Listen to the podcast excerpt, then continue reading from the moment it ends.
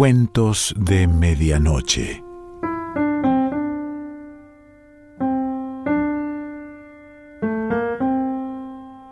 El cuento de hoy se titula La muerte de los pájaros y pertenece a Rodolfo Walsh.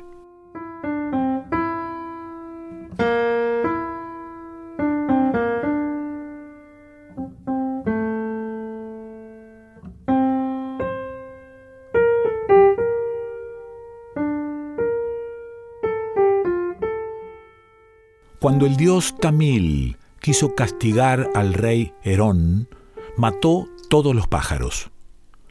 Esto dicen los libros sagrados de Usal, el país de las montañas de Thare, y ha de ser cierto porque los libros están guardados en un riquísimo cofre de cristal y caoba, otros dicen de oro, y año tras año en las grandes solemnidades los van escribiendo con su letra grande venerables sacerdotes de largas barbas, en quienes se acumula toda la sabiduría del reino.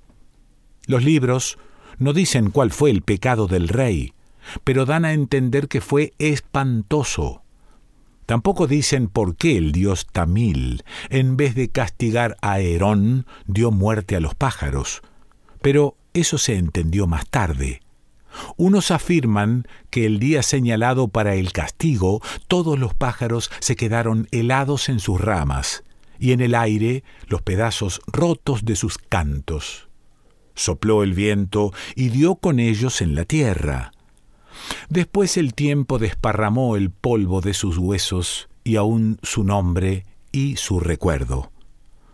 Otros murmuran en secreto que los pájaros no murieron, sino que Tamil los llevó a un bosque hechizado donde cantaron desde entonces con sus voces dulcísimas. Pero nadie entró jamás en ese mar de música. El rey, en la maldad de su corazón, se burló del poder del dios que en vez de castigarlo a él, sacrificaba las avecillas.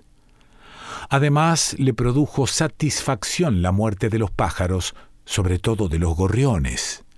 Los gorriones se reunían todas las mañanas en un cerezo próximo al palacio y chillaban desaforadamente despertándolo antes del amanecer. El rey había decidido hacer cortar el árbol, pero ahora pensó que podría dejarlo. Al fin me dejarán descansar los gorriones, exclamó con una carcajada. Lo apenó un poco la desaparición de su papagayo, que unos mercaderes le habían traído de remotas tierras y que después de la cena, cuando el rey estaba de buen humor, era capaz de pronunciar largos discursos en los que, según parece, aventajaba a los ministros del rey. Nadie supo qué fue del papagayo. Una doncella encontró una pluma azul en el tintero de la reina, pero nada más.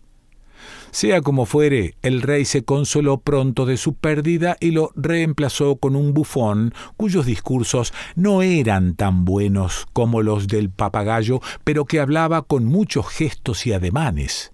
Todos pensaron que el rey había salido bien librado de su crimen. Sin embargo, poco después, empezaron a ocurrir cosas extrañas. Al principio nadie las advirtió. El mismo rey Herón, absorto en los asuntos de su estado, no notó nada. Pero una tarde no sonaron las campanas. Las campanas de Usal eran el orgullo de su reino. Su timbre perfecto y melodioso endulzaba las horas del atardecer, cuando los pastores volvían con sus rebaños y los hombres descansaban de los trabajos del día. Había campanas enormes de bronce macizo y grandes campanas de hierro y diminutas campanas de plata en los portales de las casas y sobre todas las campanas había una tan pesada que seis hombres no podrían moverla, y tan sonora que bastaba lanzar contra ella un grano de arena para que se la oyera a una legua de distancia. Y a veces un soplo de viento era suficiente para hacerla sonar. Pero aquella tarde no sonó ninguna y en vano las esperaron los habitantes de la ciudad. El rey, al advertirlo, frunció terriblemente el ceño y mandó emisarios para que averiguasen por qué no sonaban las campanas. Los emisarios tomaron sus armas y se dispersaron por los cuatro puntos cardinales de la ciudad, subieron a los campanarios y encontraron a los campaneros sentados, con la mirada clavada a lo lejos, olvidados de todo. Les pidieron hicieran sonar las campanas, pero ellos movieron la cabeza silenciosamente y no hubo súplica capaz de conmoverlos. Entonces los emisarios volvieron al rey, y el rey se enfureció mucho, y por todos los valles y montañas de los alrededores repercutieron los ecos del furor del rey, y el rey mandó a azotar a los campaneros, y aquella noche se oyeron en la ciudad ayes de dolor. Al día siguiente sonaron las campanas, pero era el suyo un eh, ruido triste y lúgubre, como si tocaran a muerto. Entonces el rey se enfureció aún más y ordenó que no toquen las campanas, que no toquen nunca. Y así fue desde entonces. Los fundidores del rey fundieron las campanas y los habitantes de la ciudad poco a poco se resignaron a no oírlas más. Después fueron los herreros de Usal quienes se tornaron melancólicos sin que nadie pudiera explicar por qué, y se pasaban las horas muertas mirando el fuego que ardía en las fraguas sin tomar un martillo, sin clavar una herradura. La ciudad tenía innumerables herrerías y antes, apenas salía el sol, empezaba a oírse por todas partes el retintín musical de los herreros. Mas ahora los yunques permanecían en silencio. Azotad a los herreros, ordenó entonces el rey, y al día siguiente se oyeron de nuevo los martillos en los yunques. Mas no era ya el canto alegre de antaño, sino un repiqueteo furioso, cargado de una cólera sorda y temible. Y el rey tuvo miedo, y mandó que callaran los herreros, que callaran para siempre. Y así fue. Después fueron los músicos. En la corte del rey Herón se reunían los músicos más célebres del mundo, Tocaban para el rey y la reina en las grandes fiestas del palacio y tocaban para el pueblo en las plazas, en las grandes fiestas del pueblo. Y eran amados del pueblo, que veían ellos a enviados del dios Tamil. Mas ahora, cuando tocaban los músicos, una gran tristeza entraba silenciosamente en todos los corazones, sin que nadie supiera por qué. Y los hombres miraban con rencor a los músicos, y el rey los desterró, y se dispersaron por toda la faz de la tierra, lejos de Usal, como hojas secas que esparce el viento poderoso y esos músicos solitarios que llegaban a veces a los pueblos, cubiertos del polvo del camino, tocando el organillo o la flauta, dicen que son los nietos y bisnietos de aquellos músicos de Usal.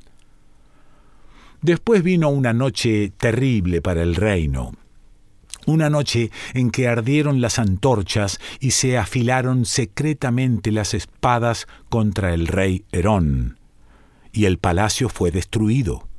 Y cuando mataron al rey, éste comprendió que la venganza del dios Tamil había sido certera y que moría por la muerte de los pájaros, porque con la muerte de los pájaros había muerto toda la música y había nacido el odio.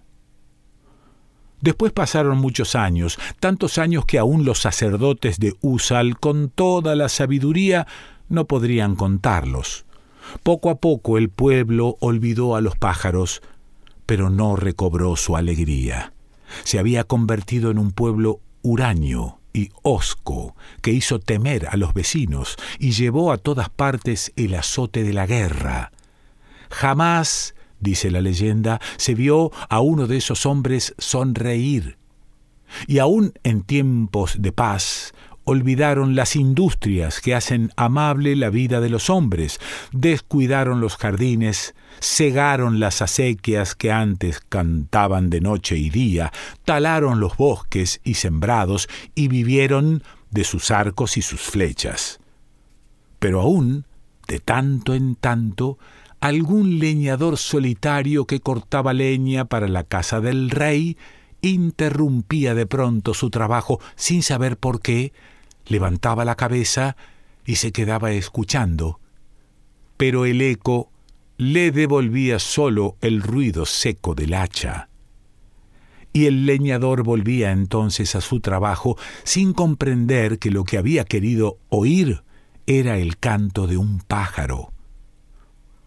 En lo más profundo del bosque volvió por aquella época un carpintero y joyero llamado Alcir. Su habilidad era tan extraordinaria que algunos lo llamaban mago. Y hasta decían que una vez Alcir había tallado una madera que al cabo de tres días cobró vida y se marchó al bosque, donde de tanto en tanto se entretiene en asustar a los cazadores de venados. Alcir trabajaba para la casa del rey, porque los reyes de Usal, aunque tan crueles y perversos como Herón, no habían perdido su gusto por el lujo y la riqueza, sino todo lo contrario. Y Alcir construía para la casa real hermosos muebles de cedro, ébano, y sándalo maravillosamente tallados con adornos de oro y plata. Y no había cosa que pidieran a Alcir que él no fuera capaz de hacer. Y Alcir cobraba mucho por su trabajo, y bajo el piso de su choza había enterrado grandes barricas llenas de monedas de oro, pues era un avaro. Ahora bien, Alcir tenía un hijo, un niño llamado Gabriel. Y Gabriel era todo lo contrario a su padre, quien por este motivo lo castigaba a menudo. Gabriel no amaba el trabajo ni el dinero. De noche salía a hurtadillas de la casa de su padre e iba a tenderse a la orilla de un río, en lo más escondido del bosque, donde a la luz de la luna bajaban a beber los ciervos. Y Gabriel los conocía por sus nombres, y los llamaba, y no les tenían miedo. Y de día el niño se tendía a la sombra de un árbol donde leía en los libros sagrados, con el corazón sobrecogido de piedad, la maravillosa historia de la muerte de los pájaros. Y aunque Gabriel nunca había visto un pájaro y su padre tampoco, y nadie los había visto después del rey Herón, Gabriel empezó a soñar con los pájaros y a veces se le aparecían como pequeños seres humanos y otras veces con ramas como los arbustos o bien luminosos y redondeados como los guijarros que había a la orilla del río. Y aunque Gabriel nunca había oído cantar a un pájaro, a veces los oía cantar en sueños con voces agudas como de niños o graves como el sonido del viento entre las ramas y el murmullo del río entre las piedras. Así soñaba Gabriel. Pero en su alma sabía que un pájaro era otra cosa, aunque él no pudiera imaginarlo, y en el fondo de su alma sentía como un hueco abierto para recibir la forma y el color y el canto verdadero de un pájaro. Y entonces Gabriel rogó al dios Tamil, a quien nunca había pedido nada, que devolviese la vida a los pájaros, que los trajese del bosque hechizado para que alegrasen la vida de su pueblo. Y como era un niño, el dios Tamil escuchó su llamado. Y fue un día en que Gabriel estaba en el bosque más triste que nunca porque su padre lo había reprendido por no querer aprender el oficio de carpintero, cuando oyó en las cercanías algo que nunca había oído, y que era aún más dulce que la voz del viento entre las ramas y la voz del río entre las piedras. Y sin que nadie se lo dijera, Gabriel supo que era la voz de un pájaro, y alzó la cabeza, y vio una forma que nunca había visto y colores que nunca había imaginado ni en sus sueños. Y supo que era un pájaro porque algo se llenaba en lo hondo de su alma. Y lo llamó, y el pájaro se posó en su hombro. Y así anduvieron juntos todo el día por el bosque, Gabriel como enloquecido de júbilo y el pájaro cantando y cuando se hizo de noche, volvió a su casa y entró silenciosamente para que no lo oyera su padre. Pero su padre lo estaba esperando, despierto, así que lo vio entrar y vio lo que traía en la mano y le preguntó ¿Qué es eso? Un pájaro, balbuceó el niño. Al oír esto, Alcir lanzó una carcajada y exclamó Los pájaros no existen murieron hace cinco mil años. Es un pájaro, repitió Gabriel. Alcir rió nuevamente y dijo, Pues si es un pájaro, ha de saber cantar. Así dicen los libros. Anda, dile que cante. Pero el niño permaneció callado. Y entonces Alcir le arrebató la avecilla y apretándola rudamente ordenó, Canta. Y entonces el ave cantó y Alcir la escuchó maravillado porque nunca había oído cosa semejante. Pero de pronto el asombro se dio a la avaricia. Alcir pensó que tenía un tesoro en las manos y que podría volverse inmensamente rico haciendo oír a los demás el canto del pájaro y cobrando dinero por sus canciones. Y junto con la avaricia vino el temor de que el ave escapara de sus manos, o de que el niño la pusiera en libertad cuando él dormía, y entonces preguntó a Gabriel, ¿Con qué canta? Y Gabriel respondió, con el pico y la garganta pero al ver la cara de su padre comprendió lo que estaba pensando y se le llenó el alma de terror porque adivinó que su padre mataría al pájaro para descubrir el secreto de su canto y poseerlo para siempre.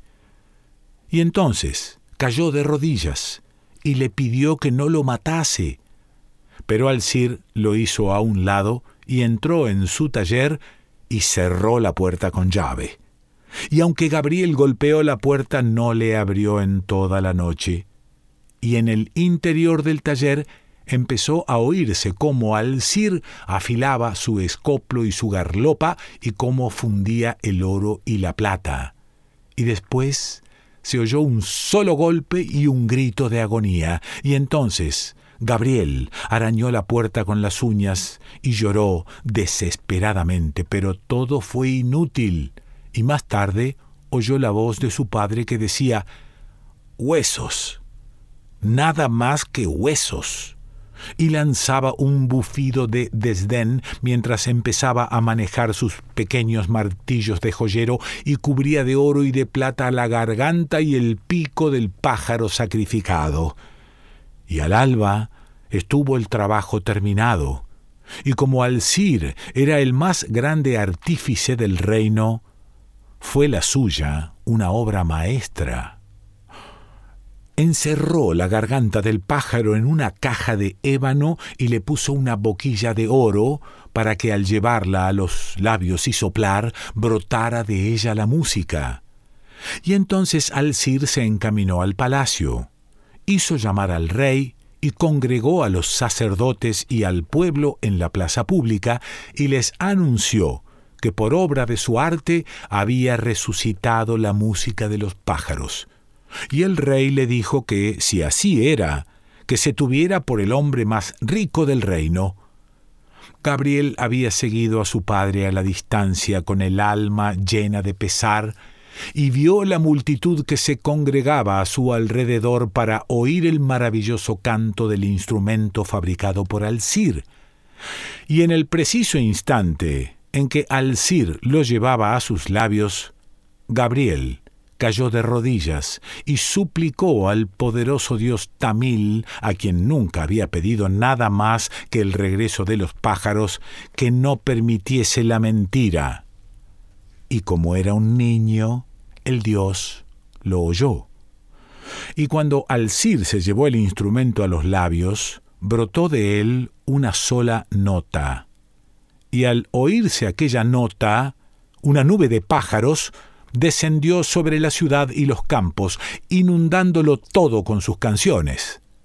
Y los ruidosos gorriones volvieron al antiguo cerezo del rey Herón y de la pluma azul que habían conservado los sacerdotes en memoria de una antigua reina brotó un papagayo multicolor más hábil en discursos los ministros del rey, y los fundidores del rey construyeron de nuevo las campanas que en adelante nunca dejaron de sonar cuando al atardecer volvían los pastores con sus rebaños y los hombres descansaban de los trabajos del día, y al alba se oyeron nuevamente los martillos y los yunques de los herreros, y así renació toda la música y volvió la felicidad al pueblo de Usal.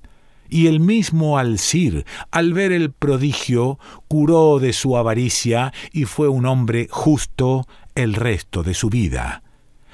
Pero añade la leyenda que el maravilloso instrumento de Alcir no volvió a sonar jamás, y que en cambio Gabriel Anduvo muchos años por los bosques, seguido de una bandada de pájaros que se posaban en su cabeza y en sus hombros, y comían de sus manos.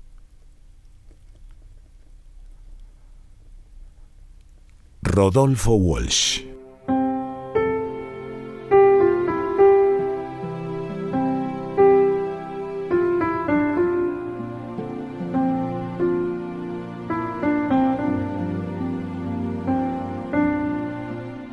De Medianoche.